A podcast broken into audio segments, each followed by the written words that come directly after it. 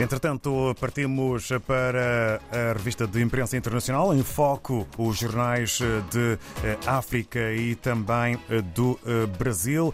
Vamos para já começar em Cabo Verde com destaque da Infopress. Há uma, aliás, destaque da publicação A Semana. Há uma reportagem Família e Oportunidades, ingredientes para travar criminalidade em Cabo Verde. É um dos títulos para a capa da semana em Cabo Verde, também com chamada de atenção para o tempo. Meteorologia avisa para instabilidade devido à onda tropical em Cabo Verde.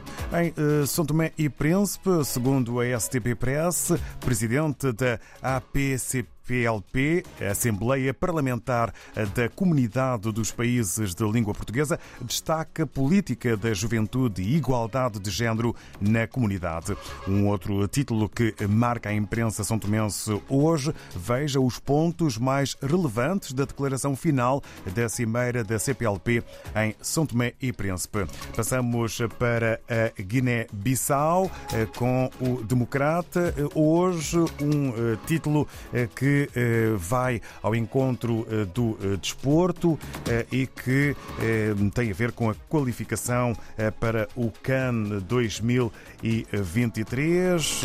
Carlos Mané, Rubolang Mendes e Famana Quisera são novidades na convocatória dos Jurtos. A imprensa guineense virada para o desporto nesta edição em que temos temos eh, em eh, foco eh, os jornais de África. Vamos, entretanto, até Moçambique. Vai ser Moamin Benjamin que nos dá conta do que podemos ler no semanário Profundos com votos de um bom dia. Vamos então a saber. A USAID, uma agência americana para o desenvolvimento internacional, anuncia um programa de quatro anos para reduzir a transmissão do HIV-Sida em Moçambique. Moçambique tem uma taxa de prevalência do HIV-Sida em 12,5, uma das maiores do mundo. Contra esta doença serão investidos 28 milhões de dólares ao novo programa. Enquanto isso, anualmente, os Estados Unidos da América dão mais de 812 milhões de dólares a Moçambique para melhorar a qualidade dos cuidados de saúde e da educação, promover a estabilidade e a prosperidade econômica. Mais detalhes na mais recente edição do Seminário Profundos. Na região central de Moçambique, cerca de 1.064 desmobilizados da Renamo ou seus familiares estão a ser alfabetizados no âmbito do programa Clubes de Paz do Parque Nacional da Gorongosa.